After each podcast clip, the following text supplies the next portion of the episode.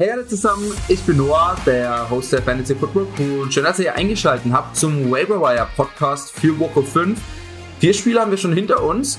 Ähm, mein Spieltag war eigentlich ganz gut. Ich hoffe, bei euch lief es auch. In einigen Ligen stehe ich trotzdem relativ schlechter, unter anderem in der Drei-Länder-Liga. Das heißt, auch hier musste ich mir jetzt Gedanken machen, wen ich wirklich in mein Team hole, weil irgendwas muss verbessert werden. Ich stehe 0-4. Äh, das ist die einzige Liga, wo ich 0-4 stehe. Hatte wieder ein bisschen Pech am Wochenende. Logan Thomas hat sich verletzt. Ähm, Robbie Gold hatte ich, glaube ich, auch in der Liga. Das heißt, falls ihr auch in der Liga 0-4 steht oder 1-3, ist der Podcast am besten für euch, um einfach genau die kleinen Schätze, die kleinen Diamanten vielleicht auf dem Waiver-Wire-Markt zu finden. Dafür habe ich mir einfach Spiele rausgesucht, die Hauptsächlich, also einen habe ich wieder dabei, der unter 50% verfügbar ist. Ansonsten nur Spieler, die über 50% verfügbar sind. Ähm, das heißt, in den meisten Ligen sollte der Spieler oder die Spieler verfügbar sein und hoffentlich euch auch helfen, für den Rest der Saison oder zumindest auch in naher Zukunft Sieger einzufahren und dann doch noch den Sprung in die Playoffs zu schaffen. Oder, falls ihr in der Dreiländerliga spielt, auch den Abstieg zu verhindern wo es jetzt bei mir langsam drum geht. Ähm, kurz am Anfang so ein paar No-Brainer, falls sie verfügbar sein sollten bei euch in der Liga. Ähm, da auf jeden Fall zuschlagen, sind vielleicht dann sogar ganz oben auf der Liste, äh, obwohl die Nummer eins ist auch, wie schon gesagt, ein Spieler unter 50%. Prozent. Trotzdem No-Brainer. James Conner, 29 Prozent verfügbar. Zach Moss, 32 Prozent verfügbar. Corey Davis, 34 Prozent verfügbar. Devante Parker, 50% verfügbar. Dalton Schulz, der Teil der Dallas Cowboys, 48% äh, verfügbar und als Quarterback Joe Burrow 28% verfügbar. Sprich, schaut als erstes mal nach den Spielern. Wie schon gesagt, jetzt den ersten Spieler würde ich vermutlich trotzdem über den holen, äh, einfach weil er krass performt hat. Wir kommen gleich dazu. Äh, dann würde ich aber diesen Pack von diesen No-Brainern dazwischen packen, bevor ich den zweiten Spieler auf meiner Waiver-Wire-Liste holen würde. Die Nummer eins, ähm, wie schon gesagt, ein Spieler, der unter 50% verfügbar ist, 35% verfügbar. Wir hatten ihn letztes, letzte Woche äh, auch in unserem Waiverwire äh, Podcast oder in unserem Waiverwire Artikel auf der Website, und zwar Cordell Patterson, äh, ist jetzt nur noch 35% verfügbar. Trotzdem dafür, dass er, und jetzt haltet euch fest, der Running Back Nummer zwei ist, auf die Saison gesehen, allein hinter Derrick Henry. Also nur Derrick Henry hat mehr Fantasy-Punkte geholt als er dieses Jahr ist er trotzdem noch 35% verfügbar. Ich denke nicht, dass er das Ganze äh, durchziehen wird. Er wird sicherlich, also wäre jetzt meine Prediction zumindest, er wird sicherlich kein Top 5 Running Back am Ende der Saison sein. Trotzdem, so wie er bisher performt hat, so wie er bisher gespielt hat und Fantasy-Punkte geliefert hat, darf er nicht auf dem Waiver-Wire-Markt oder auf dem Free-Agent-Markt sein in eurer Liga. Das heißt, schaut als allererstes in eurer Liga nach, ob er wirklich noch verfügbar ist. Und falls ja, das ist euer Must-Add diese Woche. Äh, letzte Woche kurz wieder drei Touchdowns gemacht, äh, stark performt. Einziges Problem, äh, wenn ich das richtig ähm, ausrecherchiert habe, hat nur 30 Prozent äh, der Snaps gespielt. Also Mike Davis ist wirklich mehr oder weniger noch das Workhorse da. Klar, Patterson kriegt da diese ähm, wichtigeren ähm, äh, äh, Touches, also er kriegt die Catches aus dem Backfield, er kriegt die Goal-Line-Work. Das heißt, das ist natürlich alles ein bisschen mehr wertvoller als die Touches, die auch Mike Davis kriegt. Deswegen Patterson klar, auch für Rest of Season über Mike Davis. Trotzdem, ich weiß nicht, ob er weiterhin so performen kann. Vor allem, er ist im Moment so ein bisschen die zweite Anspielstation in dieser Offense nach Calvin Ridley. Kann mir auch gut vorstellen, dass Kyle Pitt so bald eher ein bisschen mehr in den Groove gefunden hat, also eher Ende der Saison er die Nummer zwei Anspielstation ist und heißt natürlich dann schlussendlich auch weniger Targets, mehr, weniger Catches für Cordell Patterson. Ähm, sprich, wenn ihr ihn vielleicht sogar schon habt oder tatsächlich auf dem Waiver-Markt äh, holt diese Woche, ähm, versucht ihn doch auch zu traden für einen schlechteren Running, äh, also im Moment schlechter performten Running Back, aber natürlich ähm, grundsätzlich einen besseren Running Back, würde ich mal behaupten. Also äh, ich würde vielleicht äh, Dalvin Cook, schlechte Woche. Äh, ich ich glaube nicht, dass es viele Leute gibt, die das machen würden. Trotzdem nachfragen kostet nichts. Ähm, einfach mal in diese Range einfach mal reinfragen. Ihr könnt auch einen Joe Mixon Owner fragen. Nick Chubb hat jetzt die letzten Wochen nicht ganz gut, ganz so gut performt. Äh, Jonathan Taylor hatte jetzt eine starke Woche, aber so einfach mal ein Top 10 Running Back, so diese Running Backs, die in dieser ersten oder zweiten Runde gedraftet wurden und die jetzt nicht gebastelt sind. Einfach nachfragen, ey, Habt ihr Interesse an Cordell Patterson? Hat stark performt. Ihr steht 0, äh, 0-4 oder 1-3. Hier könnt ihr Patterson haben für euren Star Running Back. Ein Trade auf jeden Fall, den ich hundertprozentig machen würde. Nummer zwei. Ich habe erstmal die ganzen Skillplayer, also ähm, sprich die, was heißt Skillplayer? Äh, ich habe die Running Backs und Receiver. Als erstes am Ende habe ich noch einen Tight End und einen Quarterback wie jede Woche für euch. Ähm, trotzdem, ich glaube, dass es so mehr Sinn macht, einfach weil bringt nichts, wenn ich jetzt als zweite Option einen Titan für euch habe. Wenn ihr George Kittle, Jarvis Kelsey oder sonst wen habt, dann werdet ihr vermutlich euch keinen Titan holen. Äh, das heißt, jetzt erstmal Right Receiver Running Backs. Als Nummer zwei, also nach Patterson, habe ich Damian Williams, 97% verfügbar. Liegt einfach daran, Montgomery hat sich verletzt am Sonntag. Soll nicht ganz so eine schlimme Verletzung sein, sprich, er kann vielleicht sogar diese Woche wieder spielen. Sieht aber im Moment eher so aus, als würde er mindestens mal diese Woche ausfallen, vielleicht sogar noch die Woche drauf. Ähm, Würde es mal ungefähr vergleichen mit der Verletzung von CMC, einfach weil man da auch gesagt hat, mindestens mal ein, zwei Wochen raus. So ähnlich würde ich jetzt auch die David Montgomery Verletzung einschätzen. Das heißt, Damian Williams da theoretisch der Starter, aber auch Damian Williams hat sich am Ende des Spiels auch noch verletzt, also ist glaube ich im vierten Viertel dann auch verletzt vom Platz auch da ist dann natürlich ähm, stark zu beobachten, ob Damian Williams spielt. Falls er spielen sollte, wird er vermutlich der Starter sein und dann natürlich den Hauptteil der ähm, Arbeit kriegen im Backfield der ähm, Bears und wäre dann wahrscheinlich sogar ein Top 25 Running Back. Ich glaube, die spielen, ja, ich, ich versuche es gar nicht, ich weiß gerade nicht, gegen wen die spielen.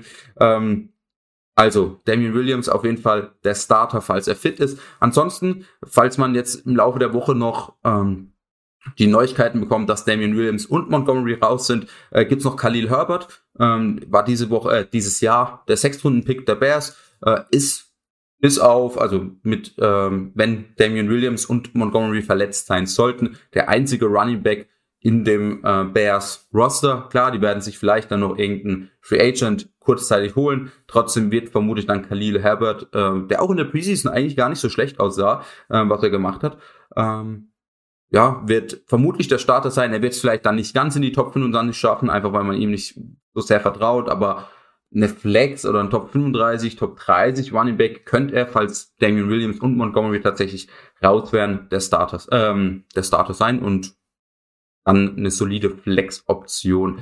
Das heißt, den auf jeden Fall im Hinterkopf behalten und falls ihr jetzt eine super tiefe Liga spielt mit acht Benchplätzen oder sowas, könnt ihr euch den auch direkt mal in euren Kader holen. Als Nummer drei habe ich Daniel Mooney. Hat die meisten Targets gesehen letzte Woche ähm, mit Justin Fields gegen die Lions. Äh, sieben Targets, fünf Catches äh, für 125 Yards. Ähm, war so ein bisschen sein Breakout-Game äh, diese Saison. Bisher noch nicht ganz so gut performt. Äh, Justin Fields wird vermutlich auch nächste Woche wieder starten. Ähm, ich denke zwar, dass am Ende der Saison Allen Robinson der beste Fantasy-Receiver von den Bears sein wird, aber trotzdem habe ich so das Gefühl, dass da die Chemie noch nicht ganz stimmt mit Justin Fields und ja, ich lasse mich auch gerne überraschen und auch, äh, was heißt gern, ich bin auch ein riesen Allen Robinson-Fan, habe ihn auch in ein, zwei Ligen. Trotzdem, Daniel Mooney war ich ja auch ein großer Fan vor der Saison, bisher eher enttäuscht gewesen, ist 62 Prozent verfügbar, weiß noch gar nicht, ob ich es gesagt habe. Ähm, könnte sein, dass er vielleicht auch die einfach die erste Anspielstation von Justin Fields ist. Vielleicht kriegt auch Allen Robinson mehr Aufmerksamkeit von der Defense. Ähm, ist auf jeden Fall eine, eine, Hinzufügung, ein Ad-Wert in eurer Liga, falls ihr jetzt eher so diesen mittleren äh, Waiver-Wire-Ad habt, Daniel Mooney eine solide Option und je nachdem, wie sich das da weiterentwickelt mit Justin Fields, mit auch Allen Robinson, äh, könnte er sicher ein weites über drei oder eine Flex-Option sein für euer Team. Ansonsten ich finde, danach ist so ein bisschen Cut diese Woche. Also danach habe ich nicht mehr so leicht Spieler gefunden, die man sich gerne in sein Team holt. Ich habe jetzt noch ähm, auf der Wide Receiver Position drei Spieler. Ähm, einer davon ist eher ein tieferer Sleeper, den werde ich ganz am Ende bringen. Jetzt bringe ich noch die zwei anderen, dann Titan, dann Quarterback und dann mein Sleeper Wide Receiver. Grundsätzlich die zwei Receiver, ganz einfach, Quintus Cephas und Khalif Raymond. Äh, die beiden Lions Wide Receiver sind 93 und 99 Prozent verfügbar. Wie schon gesagt, ich finde, es ist ein ziemlicher Drop-Off nach Daniel Mooney. Ich glaube nicht, dass viele Leute äh, Quintus Cephas und Kelly, äh, Khalif Raymond in ihrem Team haben wollen oder unbedingt starten wollen. Trotzdem haben sich so ein bisschen als die Nummer eins und Nummer zwei Wide Receiver ähm, gefestigt in dieser Lions Offense. Aufgrund der Defense der Lions hängen sie einfach auch relativ oft hinterher, einfach weil sie sehr schwach ist. Das heißt, sie müssen sehr viel werfen. In den ersten Wochen waren es noch TJ Hawkinson oder halt dann Swift und Jamal Williams, die, die Targets bekommen haben. Mittlerweile jetzt eher die Receiver mit Stephens, mit Raymond. Äh, auch Amon Ra St. Brown hat ein starkes Spiel gemacht am Wochenende. Ähm, ja, ist, glaube ich, jetzt keiner, keiner von den beiden. Wenn, wenn ich mich für einen entscheiden müsste, wäre es auf jeden Fall Quintus Cephas. Trotzdem keiner von beiden dem ich jetzt hundertprozentig vertraue und wo ich sage, oh, den will ich unbedingt jetzt nächste Woche direkt auf meine Flex stellen.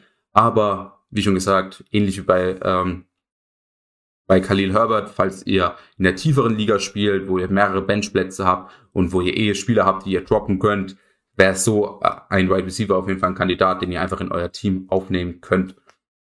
Ansonsten, Tight End, ähm, wir haben, glaube ich, letzte Woche schon mal kurz drüber geredet. Dawson Knox, mein Nummer 1 Titan diese Woche, ist 55% verfügbar. Ähm, hat jetzt das dritte Game in Folge gehabt mit einem Touchdown. Äh, allgemein war jetzt das Spiel das vielversprechendste Spiel von ihm. Er hat acht Targets bekommen. Davor hat er oft eher weniger Targets. Ich habe nicht genau nachgeschaut, aber ich glaube, es waren immer nur so zwei, drei, vier Targets. Diese Woche acht Tages bekommen, trotzdem noch in keinem Spiel, also in keinem der Spiele der ersten vier Wochen über 49 Yards geholt. Das heißt, er ist trotzdem irgendwie noch in dieser Kategorie Touchdown oder Bust, weil wenn man die ganzen Touchdowns wegzählt, ähm, wie schon gesagt, 49 Yards, davon kann man sich nicht viel kaufen, hat halt diese 4, 5, 6 Punkte. Woran er mich sehr erinnert, ist äh, bisschen Robert Tonyan von letztem Jahr. Robert Tonyan, an die sich die, an die, die sich erinnern können, Titan 4 letztes Jahr gefinisht mit, glaube ich, elf Touchdowns. Dawson Knox im Moment auf jeden Fall auf Kurs, auch auf diese elf Touchdowns sind, ist im Moment der Titan Nummer 5. Auch da ähnlich zu Robert Tonyan letztem Jahr. Ich könnte mir einfach vorstellen, dass in dieser ja, sehr guten Offensive der Bills, äh, falls die Dicks ähm, Double Coverage ne, und auch Sanders gut verteidigen, dass Dawson Knox da einfach ein bisschen vergessen wird und dann natürlich Josh Allen mit seiner äh, Qualität halt auch einfach den freien Mann sucht und dann Dawson Knox der freie Mann ist und er dann halt viele Targets, viele Catches, viele Touchdowns bekommt. Ähm, wie schon gesagt, für mich immer noch so ein bisschen Touchdown oder Bust Tight Trotzdem, ich könnte mir gut vorstellen, dass er am Ende der Saison ähm, als Titan 6, 7, 8 finisht. Ähm, und deswegen äh, holt ihn in euer Team, gerade wenn ihr Probleme habt. Logan Thomas ist ja ausgefallen am Wochenende, wird vermutlich auch nicht diese Woche spielen. Das heißt, Dawson Knox da vielleicht ein guter Vertreter. Ansonsten habe ich als Titan noch ganz kurz äh, CJ Usoma, der Titan von den Cincinnati Bengals. Äh, viele von euch haben ja vielleicht das Donnerstag-Nachtspiel gesehen. Hat zwei Touch, äh, Touchdowns gefangen, äh, ist noch 99% verfügbar. Kann man auch einen Shot wagen. Äh, glaube aber, das war eher eine Eintagsfliege. Grundsätzlich T. Higgins kommt es auch vermutlich nächste Woche zurück. Äh, das heißt, da gehen vermutlich auch noch mal ein paar Targets hin. Also ich würde mir nicht unbedingt adden, aber wie schon gesagt, falls ihr wirklich Probleme auf der Teilenposition habt, wäre das vielleicht auch ein Shot wert. Ansonsten Quarterback-Position hatten es auch schon letzte Woche drüber. Sam Darnold immer noch 68% verfügbar, hat jetzt fünf Rushing-Touchdowns auf die Saison gesehen. Ähm, allein das ist schon, glaube ich, ein Ad wert. Äh, hat mit seinem Rushing Floor, den er jetzt bei den Carolina Panthers gefunden hat, einen guten Floor grundsätzlich äh, für Fantasy Football. Wie schon gesagt, fünf Rushing Touchdowns, das sind allein 30 Punkte. Ich glaube grundsätzlich einfach dadurch, dass diese Top 12 Quarterbacks, die man gedraftet hat, kaum einer gebastelt ist. Der, also der schlechteste von denen ist vermutlich Tannehill. Das heißt, da könnte man natürlich, okay, ich bin Tannehill-Owner, ich stelle jetzt in Zukunft Sam Darnold auf. Trotzdem glaube ich, ansonsten ist Sam Darnold nicht unbedingt gebraucht, aber was viele ver vergessen, ist jetzt, dass die Bye-Weeks auch langsam kommen. Ich glaube, in Woche 6 fängt es an.